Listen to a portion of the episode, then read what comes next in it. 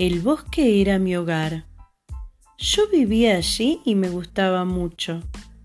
Siempre trataba de mantenerlo ordenado y limpio.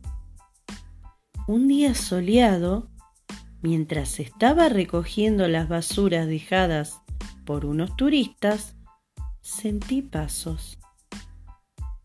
Me escondí detrás de un árbol y vi venir una niña vestida en una forma muy divertida, toda de rojo y su cabeza cubierta, como si no quisiera que la vean.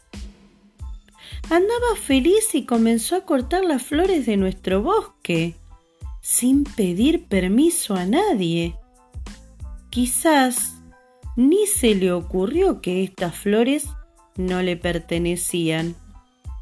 Naturalmente, me puse a investigar. Le pregunté quién era, de dónde venía, a dónde iba. A lo que ella me contestó, cantando y bailando, que iba a casa de su abuelita con una canasta para el almuerzo.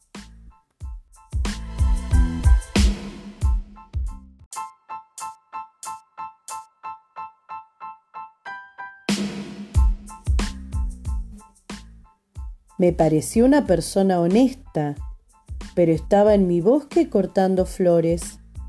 De repente, sin ningún remordimiento, mató un mosquito que volaba libremente, pues también el bosque era para él.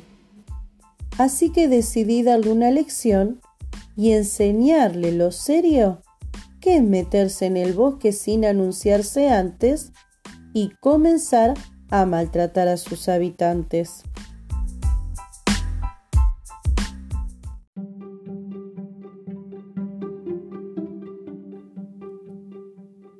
La dejé seguir su camino y corrí a la casa de la abuelita. Cuando llegué, me abrió la puerta una simpática viejecita. Le expliqué la situación y ella estuvo de acuerdo en que su nieta merecía una lección abuelita aceptó permanecer fuera de la vista hasta que yo la llamara y se escondió debajo de la cama. Cuando llegó la niña, la invité a entrar al dormitorio, donde yo estaba acostado, vestido con la ropa de la abuelita. La niña llegó sonrojada y me dijo algo desagradable acerca de mis grandes orejas. He sido insultado antes, así que traté de ser amable y le dije que mis grandes orejas eran para oírla mejor.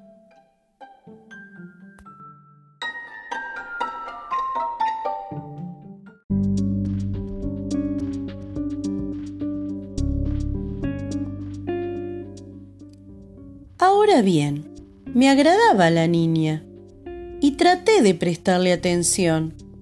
Pero ella hizo otra observación insultante acerca de mis ojos saltones. Ustedes comprenderán que empecé a sentirme enojado. La niña tenía bonita apariencia, pero empezaba a serme antipática.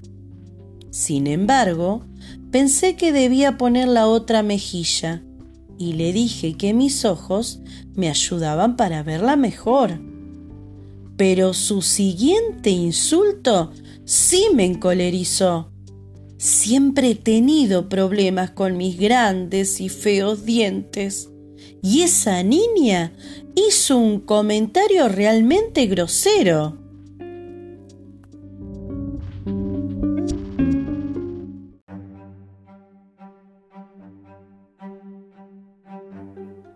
Sé que debía haberme controlado, pero salté de la cama y le gruñí, enseñándole toda mi dentadura y diciéndole que era así de grande para comerla mejor.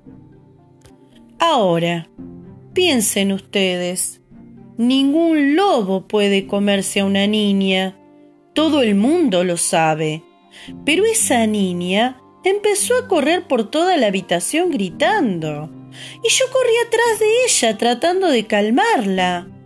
Como tenía puesta la ropa de la abuelita y me molestaba para correr, me la quité. Pero fue mucho peor. La niña gritó aún más. De repente